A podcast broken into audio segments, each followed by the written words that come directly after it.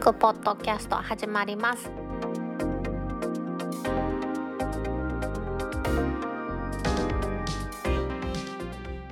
2020年10月2日タックポッドキャスト2第115回目の始まりです。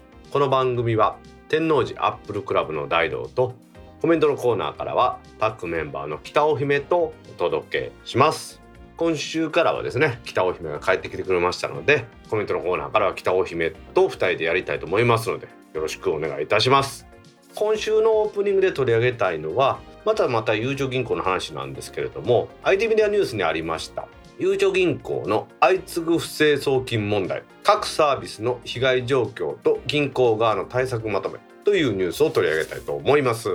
ドコモ口座などの複数決済サービスを通じましてゆうちょ銀行の口座から不正に預金が引き出された問題でゆうちょ銀行の池田社長は9月24日に謝罪しましてゆうちょ銀行は今後ですねサイバーセキュリティ体制の総点検や本人確認の厳格化さらにはですねミジカというビザデビットプリペイドカードへのですね流出があったということでそれの一時停止を行うということになりました。9月の20日時点でこのまあ記者会見の時点での各連携サービスの被害状況が発表されてますのでそれをちょっと見ていきたいと思いますまずはドコモ口座などの電子決済サービスはどうなってるかと言いますとドコモ口座の他に PayPay、LINEPay、メルペイ、キャッシュ、ペーパルなどでも被害があったということです。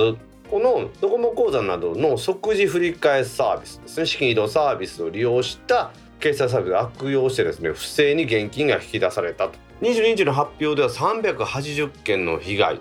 そしてこのうち150件約半数近くは2017年から19年までで発生していったということで発表しなかったということなんでしょうね。さらには SBI 証券でソフトバンクの関連会社のこの SBI 証券が証券口座から約1億円の資金が不正に引き出されたと発表しているということです。でこれもゆうちょ銀行が絡んでましてこの犯人は偽造した本人確認書類で作成しました不正なゆうちょ銀行の口座を使って不正ログインした SBI 証券の口座からゆうちょの口座へ約1億円を引き出した。23日にはゆうちょ銀行が提供するミジカを利用した不正送金が332万円も見つかった。ということで犯人はミジカ利用者のアカウントに不正ログインして犯人のミジカカードへ送金したと、まあ、このねドコモ口座などを経由して発生した事案についてドコモ自体は他社決済サービスと提携しているゆうちょ銀行の口座。550万件を特定して口座の所有者に不審な取引がないか確認するように個別に案内をするということで私のところにはメールで来ました。でゆうちょ銀行としては特に注意が必要と判断した600口座の所有者には電話でも取引確認を求めるということだそうです。ゆうちょ銀行は今後ですね決済サービスのアカウントに口座を登録する際には2要素認証を求めるようにすると。現在はチャージとかですねあとは口座の登録を中止しています。10の決済サービスで2要素認証を導入ということでした。ゆうちょ銀行の仕組みが甘くて PayPay や LINEPay やメルペイやキャッシュペーパルなどには被害があったということですしこれはセキュリティ上の問題、認証上の問題ですけどもさらには口座を作る時の本人確認が甘くて不正に作られた口座があってやられるっていうねじわじわじわじわ来てる感じですよね。この SBI 証券を経由しました不正な引き出しで問題となったというか利用された口座は5個あるそうです。いずれも顔写真のない本人確認書類が使われましてそれぞれ別の窓口で口座開設の処理を行っていたということで個別の書類には不審なところがなかったらしいんですね。でもですねその本人確認書類を並べてみると筆跡がものすごい似てることということから同一犯人によるもの同一人物によるものでないかという推測がなってるそうなんですね。今までですねゆうちょ銀行では口座開設時には顔写真がないものでも本人確認書類は OK だったということ。以後はですね顔写真付きの本人確認書類がないとダメだというふうにするらしいですね。じゃあこの5個のね口座ではどうやら顔写真がない本人確認用の書類がですね巧妙に偽造されてるようだという報道もありますからまあでもねそうなったら本人確認用の書類顔写真あったとしてもまた偽造されたら同じような感じがするんですけどね、まあ、少しでもセキュリティを高めるということでは仕方ないのかなと思いますよね。あとねこのミジカの話ですよ。ミジカではですね不正送金の対策としてしてカード番号の下5桁を入力を行うということでセキュリティ対策としとったんですけどもこれでは全く役に立たないと。ゆうちょ銀行自身は身近で送信機能を使えるようにしたのが2018年の1月らしいんですけどもそこまで遡って全ての送金を調査して1ヶ月に2件以上の送金を行ったとか通知メールの宛先を変えたとか宛先変更をすぐに送金を行ったという条件で探していってですねそれに該当するユーザーを見つけまして個別に連絡をして確認を行うということでね。要は乗っ取られたんじゃないかということですよね。宛先を変更してすぐに送金を行ったというのは確かに怪しいですもんね。セキュリティ上の問題が発生したということ自体はねそれをしっかりとね対策すれば私はまあええのかなと思うんですけれども情報公開や対応の遅れがあったということは大変この友情銀行有意識問題だと思うということでだいぶこれ記者会見でも社長ですかこの池田社長が謝られてたらしいんですけれども、ま、そのドコモ口座の問題が出てきた時にですねドコモ口座以外でもそういうことがあるということを分かっていたと。もうすぐ役員は分かってたわけです今その時調べてあこんなんもあるんじゃなくてもうすでにドコモ口座以外の事象があったというの分かってたくせに公表しなかったと公表の段取りが整ってなかったからだと言うんですけどもそれはまあ全くもって言い訳にならないというふうに思うんですよね。だって総務大臣にはもうちゃんと報告してるわけですから役所に報告したということは事細かにね報告してるわけですからそれが公表する準備ができてなかったと言ったとしても誰もああそうですかとは思わないと思うんですよね。まあ、あとは「短」っていうなんかね鹿みたいなマーク書いてあるあのゆうちょ銀行自身がやっているデビットカードの話ですけれども先ほども話出ましたけども2018年からやってます短の送金機能の「送って短」いうのを使った不正送金が発覚したらしいんですね。これは8月から9月にかけて確認されてるだけで計3回らしいんですが会員向けのウェブサイトである短いウェブで悪意のある第三者が特定のユーザーのアカウントに不正ログインして利用通知のメールアドレスを変えて犯人の持つ犯人が持っているですね短くカードに送金していたということらしいんですよね。それが分かるたんびにですね8月の9日に不正利用者の1個目のお金を送られたカードは止めてそして9月の7日にも同じように止めたと。で3回目が9月の16日で、ね、短自体のシステムを止めたのが9月16日だということのようなんですよね。8月には4人9月の頭には7人9月の15日43人の計54人で被害額は332万円ちょっとと。で9月の11日送金金額送金回数の上限を引き下げたということですがそれでもまあ被害が止まらなかったということで9月16日には全短カードの送金機能を停止した。まあね今は送金機能停止してますからあなたは被害は出ないと思うんですけれども口座直結のこのデビットカードみたいな感じはやっぱり固有のデメリットですね。それと口座直結のためのリスクいうのがあるということがやっぱ分かりましたのでこれをこれからどうしていくかというのをしっかり考えていかないとダメなんじゃないかなと思うんですよね。大手銀行の中にはですねちゃんと提携する時は二要素認証をやってるというところもあるにもかかわらずですねこれをおざなりにして先送りしたためにですね被害が出てそしてみんなに迷惑かけたというこのゆうちょ銀行のお話ですね私もゆうちょ銀行を使ってるんですけれどももう少し利用者目線を持ってですねしっかりとこういう対応を進めてもらいたいなと思いますそれではタックポッドキャスト2第115回始まります。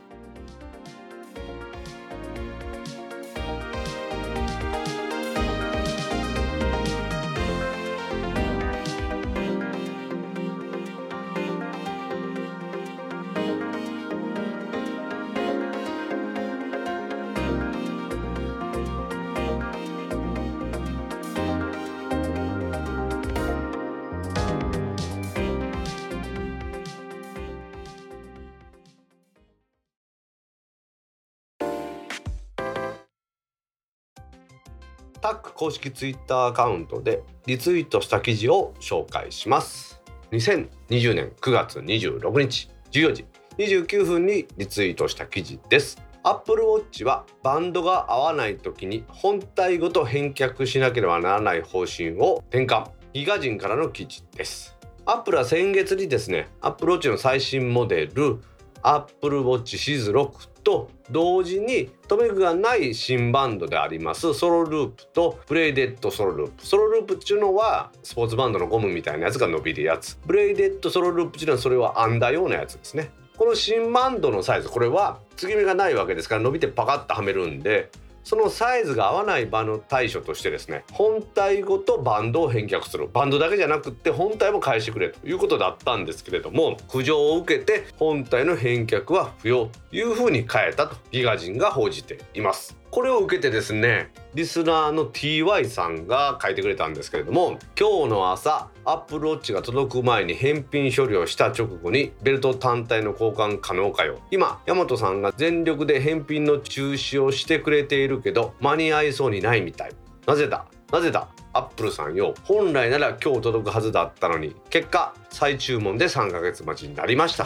とツイートしてくれてるんですけれどもなんか勝手にですねキャンセルされた人もおれば返品処理をしてですね全部返さないとダメだというふうになった人もおるみたいなんですけれどもだいぶこれでクレームを受けて方針を変えたようなんですよね。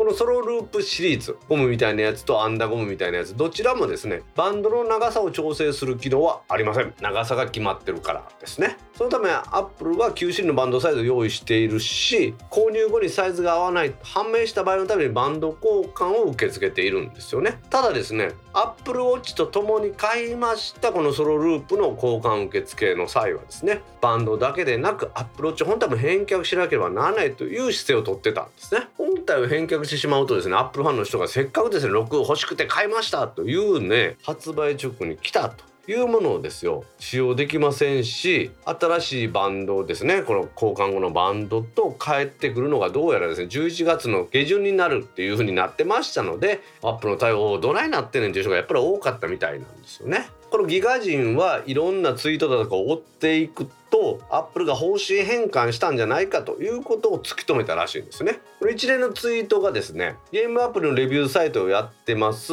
エリ・ホダップさんという人がアップルがこの度のこのソロループ系のバンドの腕の太さを測るための PDF ファイルを配ってるんですね。でそれを手首に巻いてみて示した数字それで買ってくださいみたいな感じになってるんですね。そしてこのホダップさんがやったところですね。サイズは7と8の中間だと分かりましたんで、まあ、大きい方で8を注文されたんですね。で実際にアップルウォッチが届いて装着したんですが緩すぎて例の血中酸素濃度が測れないということがなったんですね。でこれはいかんということでバンド交換したいと思ったんですけれどもバンドを交換するにはですね本体も全て返さないといけない。というふうにアップルの担当者に言われたってだからちょっとおかしいんじゃないかというふうに言ったところですね。アップルはですね受注仕様生産の注文とみなしてるんですよというふうにして受注生産ですから本体ごと返してくださいというふうに言ったらしいんですよ。でこれでね11月に届くことになりそうだったんです。これにさらに抗議をしたのでこのトラブルを受けましてアップルは9月23日にサイズガイドを更新して詳細な説明とイラストを追加してより正確にサイズを測れるようにしてですね。さらにはアップルウォッチを返却することなくバンドを交換できるということになったという。実際ホダップさんはこのツイッターに9月15日の投稿で無事バンドのみの交換ができたということとお詫びの品としてスポーツバンドを無償でもらえたというふうに書いてるんですよね。今回のこのですねソロループ系のものってですよ。何回かお話出てますけれども長さの調整ができないんですよね。ピタッとくる方がいいということですから小さめのサイズを選ばないとダメだということなんでしょうね。じゃあまあ一応ね測ってくださいって何センチですか？あなたは何センチだったら何番のサイズですとかですね。PDF で提供されてますスケールみたいなのがあってそれを腕に巻いて数字が示されたところを買うとかなってますけどやっぱりこれアップルストアに行って実際に試着をしてみてですねあこのサイズやこのサイズやって分からないとやっぱり怖いなと思うんですよね。やっぱ服とか靴の通販が怖いという話と一緒でこのようにサイズ変更できないものはやっぱり怖いことは怖いですよね。皆様ねこういう落とし穴気をつけなあかんと思いますがアップルは最初にかたくなにねもうそのセットで返してくれと言ってたのがバンドだけで済むということになってねこれはだいぶ便利になったと思いますんでね。ダイドはプロダクトレッドが欲しいんですがそれね発売され次第すぐ買いたいなと思ってるんですがそこでもねサイズの問題が発生するかもしれませんのでアップル新サしに行ってね見てみたいと思います。ソロループ系のサイズでアップルウォッチ本体も返さないといけないトラブルですね。これで解決したようです。皆さんもやっぱりソロループはですね実際のものを使ってサイズを測ることをお勧めします。2020年9月24日5時53分にリツイートした記事です。菅総理と武田総務大臣の携帯料金値下げ発言。3キャリアはどう受け止めた。IT メディアからの記事です。この度総理大臣に就任しました。菅総理大臣がですね携帯料金値下げの提言というのを続けていると。9月の16日の内閣総理大臣就任会見で国民の財産の電波の提供を受け携帯電話大手3社が9割の河川状態を長年にわたり維持して世界でも高い料金で20%の営業利益を上げ続けている。という理由からですね値下げに対する意欲を示したと。で他にも当たり前でないいろいろなことがある現場の声に耳を傾けて何が当たり前なのかそれをしっかりと見極めた上で大胆に実行するというふうに言われたんですね。この菅総理大臣はですね安倍内閣の時官房長官を務められていましたけれどもこの官房長官を務めている頃からですね携帯電話料金の値下げについて提言し続けているんですよね。2018年には携帯電話料金は4割値下げできる余地があるということを言われまして三大キャリアがですね料金プランを改定するきっかけにもなりました。そして去年の10月2019年の10月には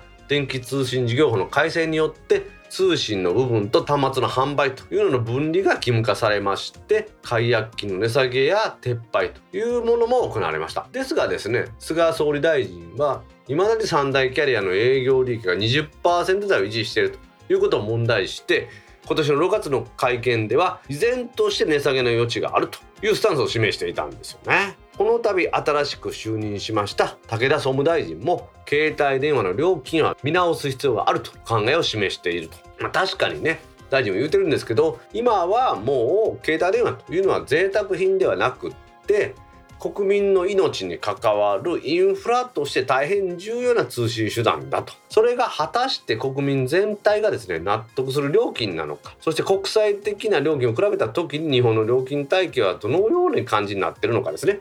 高いのが安いのかということを見直す必要があるんじゃないかと。いやちょっといいんじゃないですかこれ。NTT ドコモ自体は日本の携帯料金ですね。携帯電話の料金が世界でも高いということを示す根拠としていつも言われています。内外価格差調査について一つの事実として受け止めているというコメントしているんですけれども単純な価格のみを比較するということに対して抵抗を示しているということなんですね。うちの会社はサービスの質が高いので単純にですね1ギガあたりのデータ量での値段とかで見ないでくれよというふうに言ってるんですよね。まあ、ドコモはですねその他ですねまあ言い訳というかコメントとしてですね2023年までに1兆円の 5G 設備への投資をしますし 5G やスマートライフ領域の投資もやってるのでその利益というのはですね社会課題の解決につながっていくんで別に儲けすぎじゃないですよというふうに言ってるんですよね。KDDI もですねこれまで通り市場競争についてより良いサービスを提供していくと。ソフトバンクも今後もより良いサービスを提供できるように引き続き努力するということであんまりねみんなね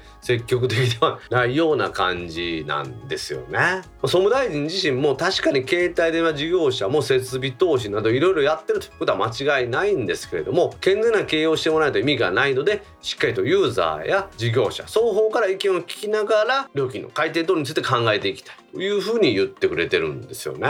まあどこもねなかなかはいそうですかとは言わないようなんですよね。ドコモのコメントで象徴的なのはやっぱり日本の携帯電話料金が世界でも高いという総務省の調査の内容は一つの事実として受け止めてるんですけれども一方で各国ですね世界各国におけますつながりやすさのサービスの品質や利用形態というところでは異差があるですので料金については、まあ、ニーズや競争環境を踏まえ常に見直しを検討しているということでまあねさっきも言いましたよ。うに価格だけの問題じゃないでしょとサービスをうちは一流なんですよ。と言ってると、まあ、さらにはですね西村経済再生担当大臣ですねこのコロナ対策とかもされている大臣によ。りますとと携帯電話料金の引き下げについては家計にとってプラスになると期待しているということですから適正な価格に下がることを期待しているというのが政府の方針でもあるんでしょうね。今のね菅総理大臣は官房長官の頃から携帯電話料金下げるべきだとずっとおっしゃってますんでね。確かに MVNO に比べてキャリアの料金は高い。それがつながりやすいというところの問題と全国で均一なサービスを展開するというのはまあ通信事業者として当たり前ですのでつながりやすいんですようちはっていうのを自慢するっていうのはちょっとまあなんかおかしいような気もするんですよね。そういうわけでね日本の携帯電話料金さらに下がってくれてですね我々に対してメリットが増えることを祈っています。2020年9月27日5時59分にリツイートした記事です。Apple ID で紐付けされた iPhone や iPad 操作が切り替わると自動的に AirPods を切り替えてくれる。デバイス自動切り替え機能に PowerBeats Pro などが対応。Apple チャンネルからの記事です。同一の Apple ID で紐付けされました iPhone や iPad それに Mac で操作が切り替わってですね音楽再生が始まりますと自動的に AirPods をどの端末につながるかというのを切り替えてくれます。デバイスの自動切り替え機能というものに PowerBeats Pro などが対応したと。9月16日にリリースされました iOS14 iPadOS14 自体には Apple 製のヘッドホンの機能が強化されて AirPods Pro で映画館のようなサラウンドサウンドが体験できます空間オーディアだとか再生している曲の音量や環境のレベルを測定できるコントロールセンター。ヘッドホンの周波数や音域を調整できるヘッドホン調整などの機能が導入されています。そして冒頭に読みました iCloud のアカウントに利用してます。Apple ID で紐付けされました iOS14、iPadOS14 を使っています。iPhone や iPad さらにはですねまだ皆さんには配布されていません。MacOS11 を使っています。Mac で音楽や映画が再生されるとユーザーが操作しているデバイスで自動的に AirPods の接続を切り替えます。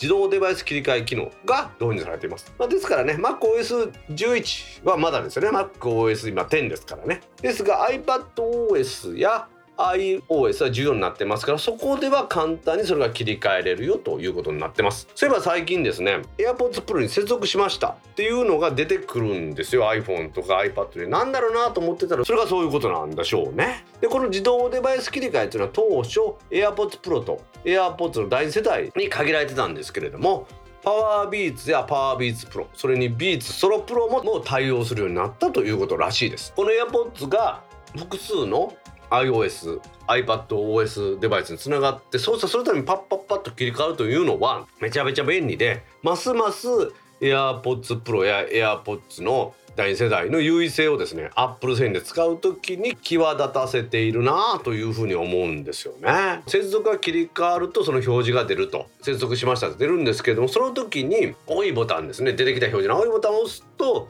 オーディオソースを切り替えなくて済むということもできるらしいですよ。でさらにですね AirPods とこの Beats のワイヤレスヘッドホンを使っていますと iPhone や iPad に2組の AirPods などを接続して音楽を共有できるオーディオ共有というのもサポートされてるらしいんですよ。知ってましたか？知らんかったですよ。それちょっとねかなり面白い感じですよね。はい、もう iOS の13.1 iPadOS の13.1以上でいいらしいんですけれどもその iOS で iPadOS の端末に Bluetooth で接続されています AirPods などを使ってですね共有したい音楽や映画の音声を再生してますホスト側のコントロールセンターでエアープレイのボタンをタップして表示されるオーディオ共有というのをタップするとですよ。そのヘッドホンが接続されてる iPhone または iPad をこの iPhone に近づけてください。というメッセージが出てピッとできるということなんですよ。いやすごいでしょ。物理的に近づけるとできちゃうって画期的だと思うんですよね。いやなんかねもうこの AirPods で AirPods Pro も含めてですね iOS や iPadOS のものとすごく親和性がよくってこの空間オーディオにしてもそうですし自動的にですねつながる AirPods を切り替えてくれるとデバイスに切り替えてくれるとか今みたいな共有とかですよ。あまりにもこの同じメーカーが作ってるからといって便利にしすぎじゃないかっていう気がするんですね。取り込みですよね一種のね。AirPods を気に食わない人はですねビーツの製品でもできるということですからこれもかなりのメリットだと思うんですよね。この新しいですね自動的に AirPods を切り替えてくれる機能ですね。複数の iOS、iPadOS を持ってる人には大変便利だと思います。だけどもこの機能をですねまだちょっと使いこなせてないんですが今後便利に使っていきたいなと思います。2020年9月25日18時32分にリツイートした記事です。Amazon エコーとエコードットが球体にエコー商店はユーザーを自動追尾。IT メディアからの記事です。Amazon Japan は9月の25日に音声で操作するスマートスピーカーの Amazon エコーシリーズの新製品を発表しました。Amazon エコーはですね第3世代までは円柱形だったんですけれどもこの第4世代ではですね底辺だけが切り取られたような球体のデザインですね。丸いところピッて切ってポンと安定するようにした。というものに変更しました。Google のスマートスピーカーみたいな感じでファブリック仕上げになってますし上位モデルのエコープラスに搭載していますスマートハブ機能も内蔵したということでさらには温度センサーも内蔵してるらしいですよ。さらに小型のエコードットとエコードットウィズクロックはこれまでの低い円柱のスタイルから球体にデザインを変更しました。でちょっとですねエコよりも小ぶりの直径100ミリということで10センチですね。エコードットのお値段は5980円。10月22日発売と。でほぼそれと同じ形で側面に LED によります時計が表示される機能があります。エコードットウィズクロックは6980円。1000円ほど高いということでこれは11月5日に発売予定しているということなんですね。でさらにさらにですね10インチのディスプレイを備えましたエコーショーの最上位モデルのエコーショー10は第3世代となってですねディスプレイ部がユーザーの声と動きに合わせて左右に350度までほぼほぼぐるっと回るんですね。で回転して追尾するようになったということなんです。だからこれを利用しますと外出先から内蔵カメラにアクセスして回転機能を使って部屋の中も見れるということですよね。もちろんエコー同様スマートハブ機能も搭載しているということでお値段高いですよ。29,980円と。これは近日発売で分かりません。でさらにはですね同じ日に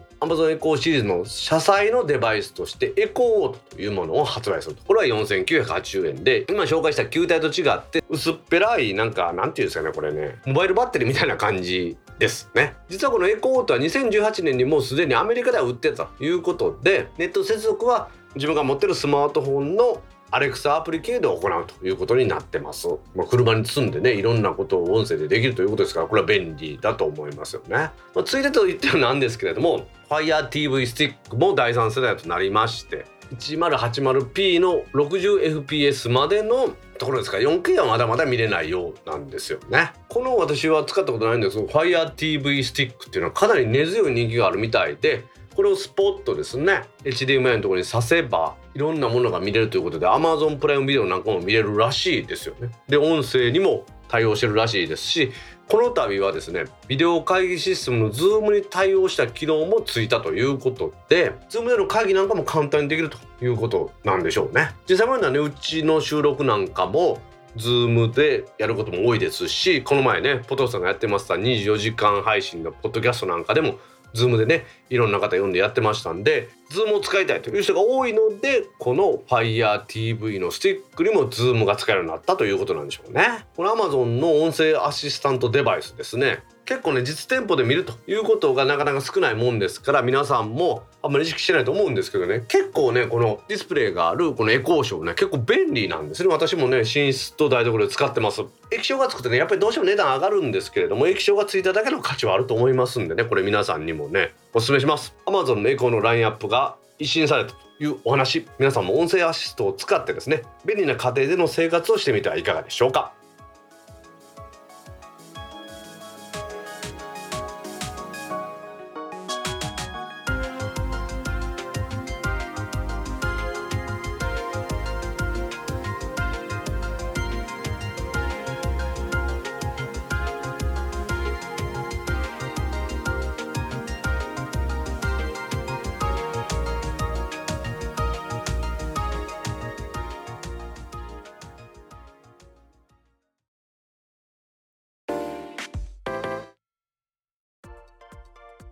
ポッドキャストにいただいたコメントを読んでいくコーナーです。このコーナーからはタックメンバーの北尾姫とお届けします。皆さんコメントありがとうございます。今週もたくさんのコメントありがとうございます。ツイッターでハッシュタグタックキャストとタック宛てにツイートいただいた中から一部を紹介します。はいお願いします。姫充電完了しましたか？来週パワー満タンになった姫の元気な声聞けるの楽しみにしております。バーブ佐竹さんから9月26日19時34分にツイートいただきました。はい佐竹さんコメントありがとうございます。ありがとうございます。珍しくですねすぐ聞いたみたいです佐竹さん。私佐竹代表のコメント初めて読んだ。まあいやコメントは入れてくれてんねんけどうんだいたい紹介するに値しないコメントばっかりなんですよ。これ皆さんあのこのバーブ佐竹さんは我がタックポッドキャストはご存知のように天王寺アップルクラブのポッドキャストなんですけどはい。その天王寺アップルクラブの代表やってます佐竹さん。私副代表ですからね。まずねうちのポッドキャストちゃんとねあの遅れず聞くっていうことがない人なんですよ。うんそもそも聞いてないもんねそうそうそもそも聞いてないことが多いんですが珍しくですねうちのリアルタイムで聞いてくれて姫充電完了しましたかっていうことですけど完了しましたか姫？はいおかげさまでありがとうございました。そうね。ひまちゃんありがとう。今年の夏休みはねいつもと違って8月じゃなかったもんね。そうねそうね。ゆっくりできてよかったですね。ありがとうございました。はいパワー満タン？はい。あの大体わしそういうなんか長い休みを過ごした後ってパワーが逆になくなってるんですけどね。遊び疲れて。そうやね。ちょっと現実逃避したままの、ま、状態だよねまだね。まあそれはなんとなく言うてることわかるわ。楽しい予定が終わるとね現実が辛くなるよね。うん。私もあの先週末一日サウナ2回とか行ったんでさ楽しかったよ。まあ姫のお休みも楽しい旅に行ってきたんですか？はい。またおいおいお話聞かせてください。はいというわけで佐々木さんコメントありがとうございました。ありがとうございました。続きましてはびっくりした。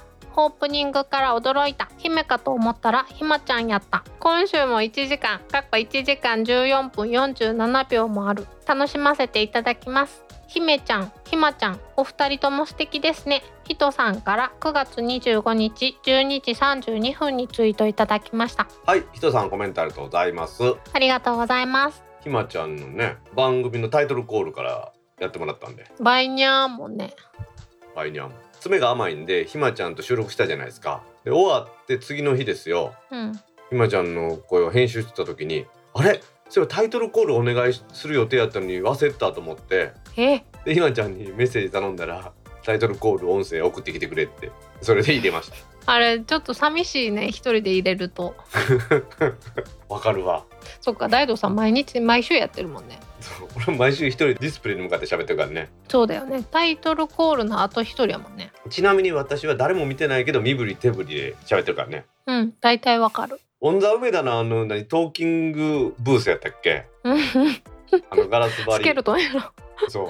あれ多分外から見てる人は何してんのやろこの人と思われてるよね、でもさオンライン化が進んでいるから、誰かと喋ってる時はそうなっててもしょうがないかなと思ってもらえると思うで。確かにビデオチャットやったらね身振り手振り当たり前やもんね。大丈夫。ビデオチャットで思い出したんやけどうん。人さんもそうなんですけどあのポトフさんっていうあのね長いことやられてる名古屋のポッドキャスターさんが24時間ポッドキャストやられたんですよ。えそれに私もちょっとゲストでねズームで出させてもらいました。えー、え何それ？リアルタイム？リアルタイムに配やるタイム。生配信で。信えー、すごい。私が喋ってる時に人さん呼ぼう人さん呼ぼうって話になって人さん呼んでですね、ほんだら私の音声がなんか急に繋がらなくなって私フェフェードアウトしちゃいました。多分人さんの呪いかなんかやと思いますね。まあそんな感じですわ。はい。というわけで姫ちゃんひまちゃんお二人とも素敵ということでありがとうございます。ありがとうございます。今週は姫が帰ってきてくれました。ただいま。人さんコメントありがとうございました。ありがとうございました。続きまして、お聞きいただきありがとうございます。いえいえ、姫にはかないません。大道さんの編集力です。これからもタックキャスト、電気屋ウォーカーともによろしくお願いします。ひまちゃんから9月25日14時44分にツイートいただきました。はいひまちゃんコメントありがとうございますありがとうございます。先週出てもらったひまちゃんからですはい、マイナンバーカードはまだ申し込んでいません。聞いてくれたんですねありがとうございますはい、これあれやね。姫からのコメントも入れなあかんなことからな。マイナンバーカードねタックポッドキャストと電気ウォーカーともにね同時期に取り上げたんでうん、まあそれでテッカマンさんがカード申し込まれてマイナポイントも申し込まれたっていうお話でしたね。はい。ほらいえいえ姫にはかないません。怖いよね怖いよね。収録級聞いたらいよいよ怖かったよね。ってことはまあ姫もあれやなこの番組を続けたいってことやな。そうですねそうですね。コメントの深みも違うやろ。なんか追求力激しいやんひまちゃんって。ちょっと私薄っぺらいなってショックやったもん私まあ私はひまちゃんにはひまちゃんの魅力姫には姫の魅力があると思ってますけどね。救われました。いえいえいえいえ。そうね。私はひまちゃんも姫も大好きですよ。大丈さんの編集力やって。まあ編集力俺すごいで。ほんまに。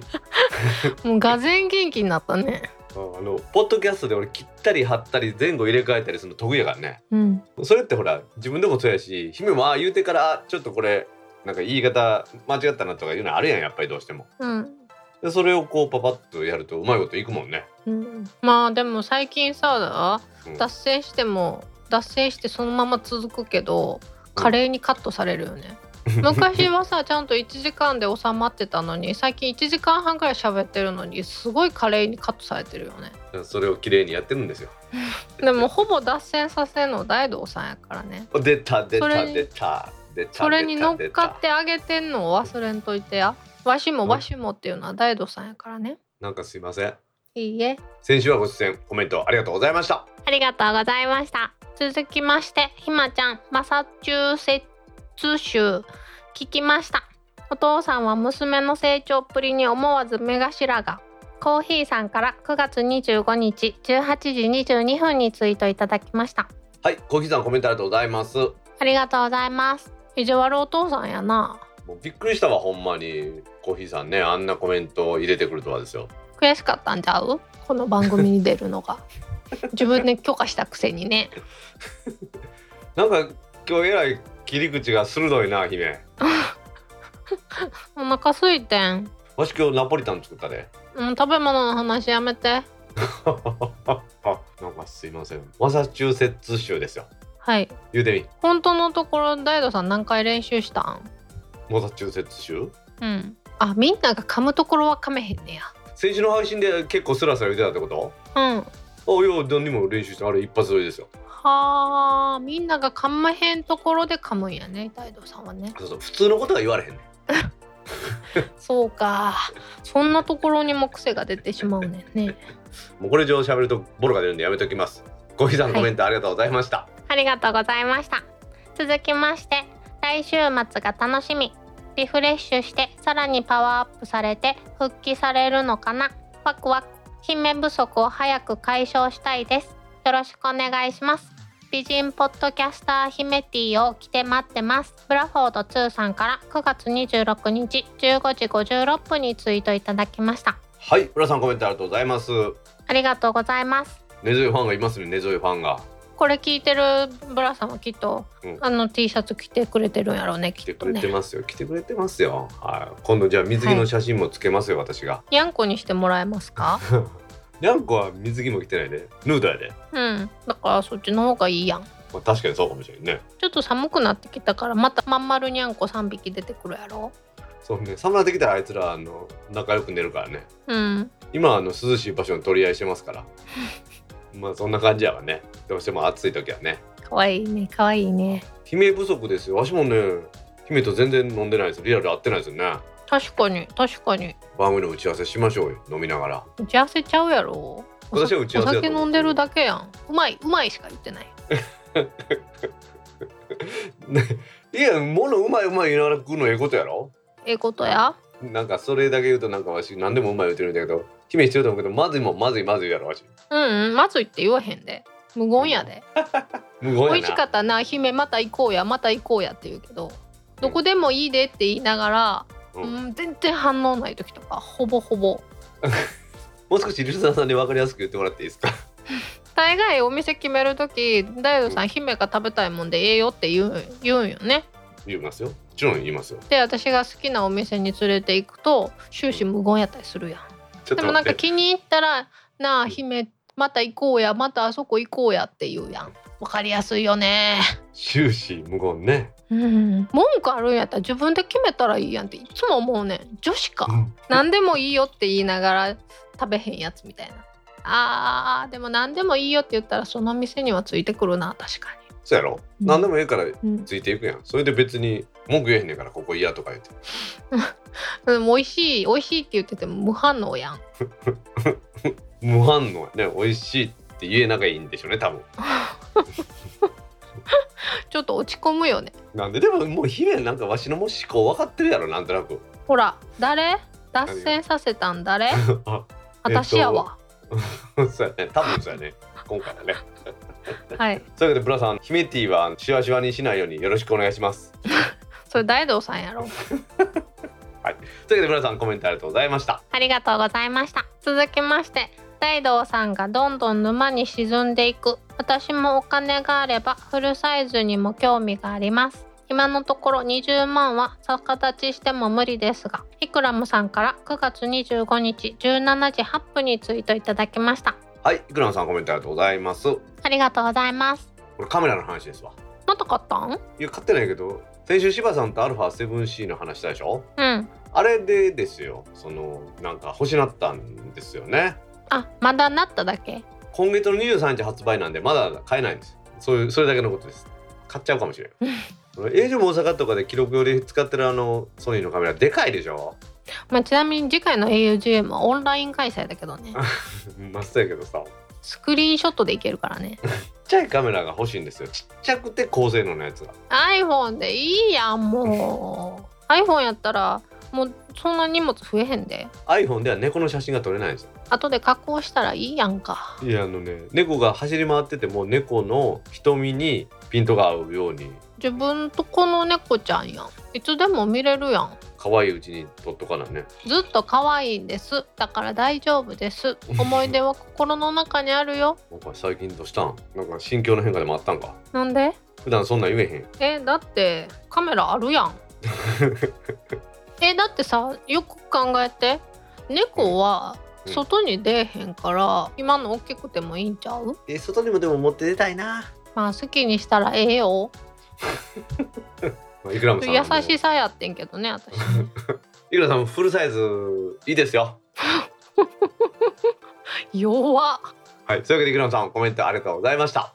ありがとうございました続きまして姫の夏休みはどうだったのでしょう夏休みらしい休みがなかった身としてはとても羨ましいリフレッシュしたきっついツッコミが待ち遠しいですね大道さんは戦々恐々潔く首を洗っておきましょうひろふわさんから9月27日10時1分にツイートいただきましたはい。ひろさんコメントありがとうございます。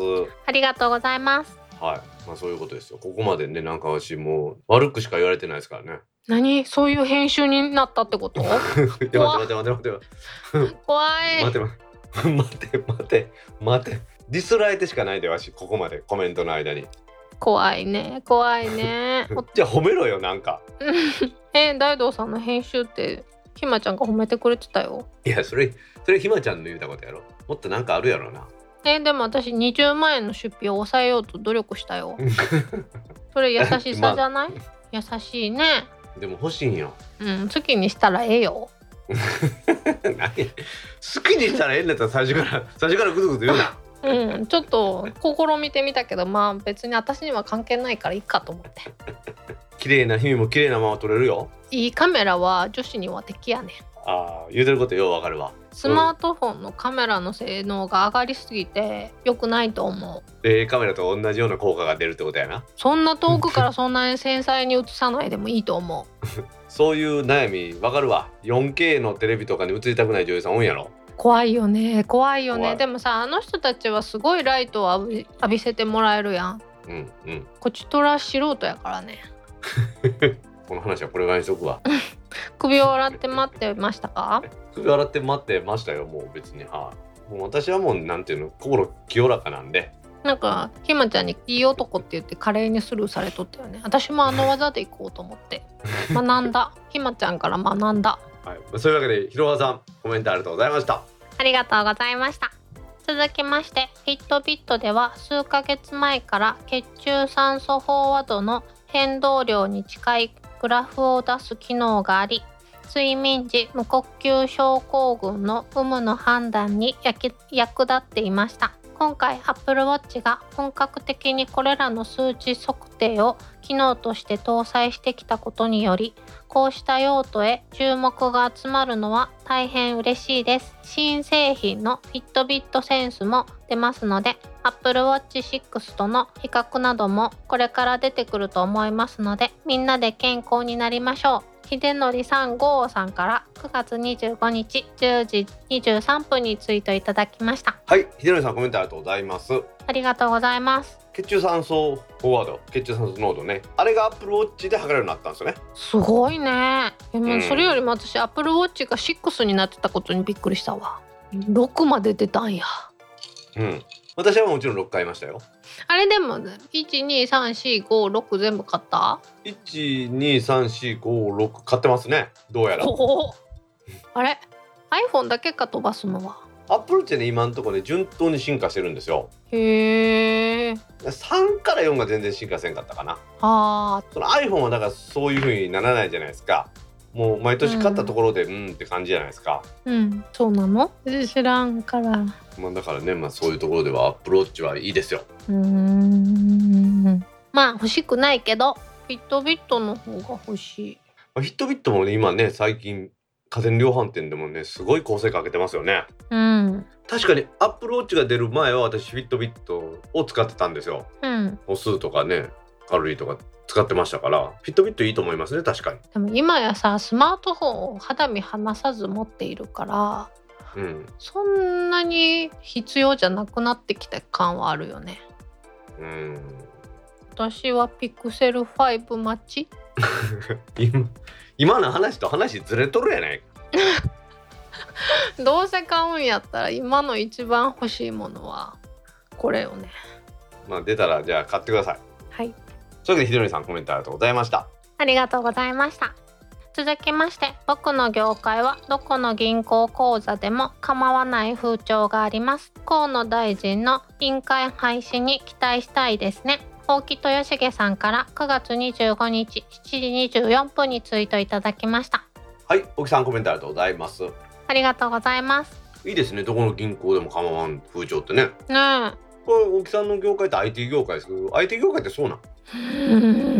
え印鑑廃止して困るのは大道さんたちじゃないの？印鑑廃止って。役職がなくなるぐらいの惨事じゃない？いや別に全然そういうふうには思わないですね。印鑑を押すためだけに存在してる人っているやん。最近はそのワークフローっていうんですか？うん。印鑑別につかなくてうもだからもともとだから紙で取り扱ってたもんっていうのはまあ印鑑のままですけどうん。そうじゃないもんはそういうふうにまあグループ屋とか使って置き換わってきてますよねへえ。私はだからその印鑑なくなるのは大歓迎ですよその印鑑をなくなる代わりにですようん。無理やりに今まで紙でやってて印鑑で押してたものが別のやり方に置き換わることによってもっと七面倒くさくなるのが嫌ですね、うんだってその印鑑をなくちゃええんやろってことで印鑑をなくしただけでもっと複雑な仕組みにしそうじゃないですか世の中。例えばね今までポンと押してたやつだけのやつを紙のスキャナーで読み込んでなんかどっかのウェブサイトみたいなところに置いてですよ。そこの下にチェック飛ばしてやるとかっていう話になったらですよ。それやったら印鑑押した方が早いないかって思わへん？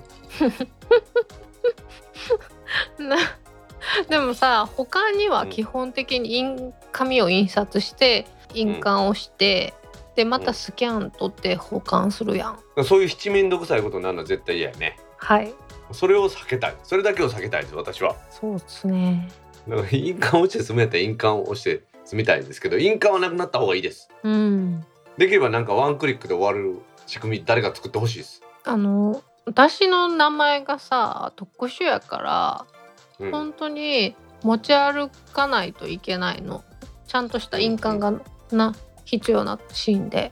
それが一番なんかもう悔しいね。難しいことは難しいなそういうところね。でもさ印鑑以外の仕組みを導入しようと思ったらデータ化することが大事でうん。もともとそのデジタル化される入出力を作っとかなあかんからそれさえできれば私ええと思うんですよね。うんまあだって住民票なんかもさ昔は本当に住民票の写しっていうのがさねコピー戸籍謄本とかでもそうやったでしょ？うん。戸籍謄本なんかそうよ。あの人が書いた手で書いてあったやつを本当にコピーしてこれは写しですっていう印鑑をしてくれたやんか。コピーの制度がない時はどうしてたんやろうと思って。あコピーのせいじゃない時は書き写し。はあ楽になったね。じゃあその書き写しは誰でもできるわけじゃなくてあいろんな人の犯行が用いられて正式な紙ですよっていう証明だっそういうたでしょそういうことですそういうことそう考えるとさ今ちょっと楽になってきたやん。まあそうね。だからだからそれを大木さんがおっしゃるようにもっとね河野大臣が言うように印鑑をなくす方向でっていうのは私はだから何でも言うけど大賛成です。うん。世の中の流れ的にはそうなっていくんだろうねきっとね。ただし姫が言うてるように印鑑を押すだけの人なんていねえよそんなの。いると思ってた。わしもその印鑑を押すだけの仕事ってやってみたいな。絶対できひんやろ？いちいち中身見て突っ込んでいくやろ？ちょっとハンコつくだけで済む仕事になれるようにこれから努力します。努力してもなれるもんじゃないと思うけどね。そうかね。まあまあ努力して願うことが大事だと思うんで。はい。頑張ってください。はい。頑張ります。というわけで奥さんコメントありがとうございました。ありがとうございました。今週のコメントは以上です。皆さんコメントありがとうございました。当番組宛てのコメントは Apple Podcast アプリのレビュー Facebook ページのコメントタック公式ブログへのコメント Twitter のメンションハッシュタグシャープタックキャストなどでお待ちしていますお待ちしてます。今週も皆さんコメントありがとうございました。ありがとうございました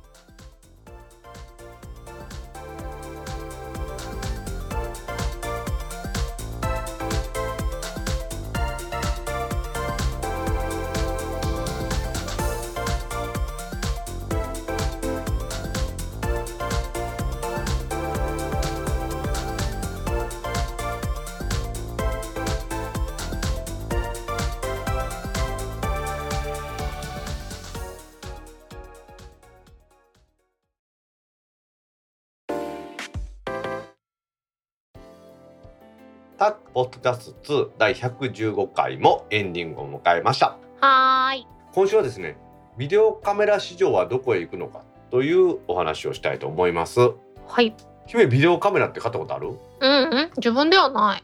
ね仕事上で会社に買ってもらうことがうしかない。それって家庭用のやつ？プロ用のやつ？家庭用のやつ。ハンディカメラ。ああなるほどね。そのハンディカメラがさうん。2011年のピークがあったらしいんです。けどそれ以降減少に転じてるらしいんですよ。へえでまあ今2011年がピークって言いますけど2012年から16年の4年間で売り上げは半減50%になってるそうです。うーん。でさらにはですよ新しい製品もあんまり出てないようなんですね。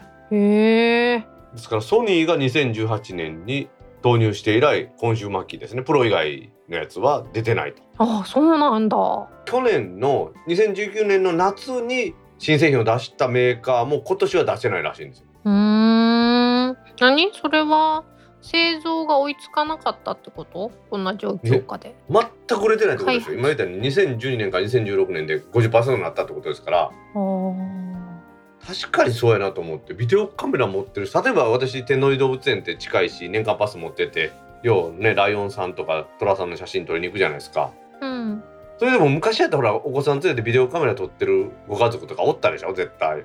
うん。今いないですもんね確かに、うん、ビデオカメラがなんで急に衰退したのかっていうのは私もようわからんのですけど。姫なんかはその今仕事で撮る撮ったじゃないですか。うん。それは何？仕事の記録とかそんな感じですか？記録とイベントごとだったら参加できない人に見せるよとか、あと何かしらのこんな会社ですよっていう会社の紹介ムービー作ったりとああか。なるほど。そういうの？なうんうんうんうん。そういうのもまあそうやけど例えばさうちのメンバーで姫も一緒にズーム会議とかやってる時、柴さんなんかはほら一眼レフで撮ってるじゃないですかカメラとしても。うん。だからあんな感じで YouTuber の人とかもさなんかあれでしょ？YouTuber 向けのカメラみたいなのがあってはそのあカメラの液晶が反対向きにバリアングルっていうんですか？それになって自分で撮ってるの見ながらできるっていうのが今増えとるじゃないですか。はあ。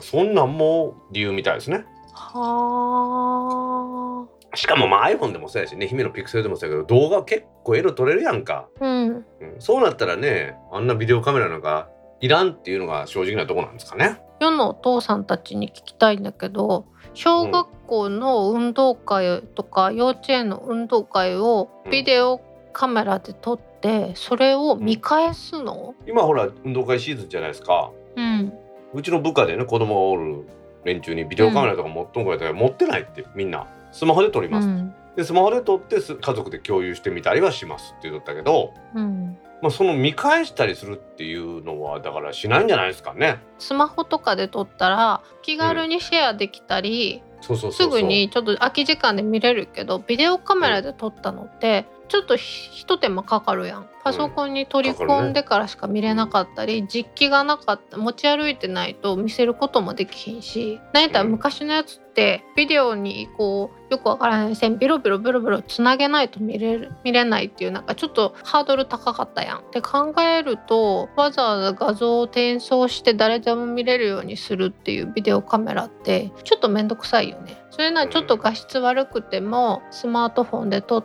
てみんなで見た方が好きな時に見た方がいいよね。やっぱりそれも理由なんかね時代は変わったね。本当時代は変わったと思うんですよね運動会のお父さんの役割なくなるやん。まあそれはそれでいいんじゃないの？さっきイクロンさんのコメントの時に出たあの α7C っていうカメラなんですけどうん。本格的なそのミラーレス一眼なんですけどバリアングル液晶って言ってうん。YouTuber がやるような感じで自分が撮ってるの見たりできるようになってるんですよ本当に。へえ。うん、Vlogger 向けの ZV-1 っていうやつなんですけどこれよりもだから大きいカメラとして本格的なのにそういう動画の方もできるっていうのが、まあ、今の主流とか今からの流行りなんかなっていう感じなんですよね。うーん。なのでまあそのビデオカメラっていうものの役割は終えてしまったんですかね。まあ本当はスマホでいいじゃないですかスマホでパッと撮ってスマホで共有する方が早いもんね。うん。でしょ？だってテレビで報道されるようなところでさ見とったらみんななんかスマホ持って動画とか撮ってるやん例えば車の事故とか起こったりしてもさ、うん。でそれツイッターに上げてねなんか報道から「何々様よろしければ番組で使わせてもらってもよろしいでしょうか」とかすぐコメントができるやんうん。「嫌です」ってみんな言うとくけどな 誰もが今持っているスマートフォンで動画が撮れて写真が撮れてっていう時代も来てなかなかねこのビデオカメラっていうものがわざわざ用意してやるっていう時代ではなくなったのかなっていうところではありますよね。確かにそんでビデオって保存形式がメーカーとか機種によって違うんだよね。違う違う。そうなんよ。それを変換みんなが見れるように変換するっていうのも結構ハードル高い。私もね昔はね撮れるビデオカメラで一生懸命撮影したこともあるんですけどね。よくよく考えたら必要なかったって、みんなが気づいたってことでしょ？えどういうこと？撮っても後で見返さないなって。でちょっと引っ越しの時にビデオカメラがビデオのカセットがボバボバってあって、うんあーってなったんやろうね。データル化してねどっか置いとくんやったらええんでしょうけどやっぱり物理的なテープとか邪魔ですよね。うん。今ほら YouTube とかに上げてですよ。それをプライベートにして他の人は見れないようにしたりもできるじゃないですか。うん。その用途で考えた時もビデオカメラよりやっぱりスマホとかなんか早いんでしょうね。うん確かに。まあそういうこともあってビデオカメラっていうのはもう売れない時代になったのかなと思いますね。ねえ時代は変わるんだよね。でもまあ姫が言ったように仕事で使うっていうのはまだあるんでしょうね。うんと言いながらでも最近デジカメで撮るかスマホで撮るかぐらいかな。デジカメもさ昔に比べるとものすごく綺麗に撮れますからね。うん。なのでまあそういう意味ではビデオカメラはですね。なんか形を変えてですよ。もっとこうね持ち運びやすくとか撮りやすくっていうのだと違うんでしょうけど昔ながらねパカッて液晶が入ってあのタイプのビデオカメラっていうのはもうこれからは流行らないのかなと思いますね。はい。はい。それではタックポッドキャスト2第115回を終了します。はーい。次回のタックポッドキャスト2第116回は来週10月9日の金曜日に配信する予定です。はい。では皆さん来週も聞いてくださいね。バイニャー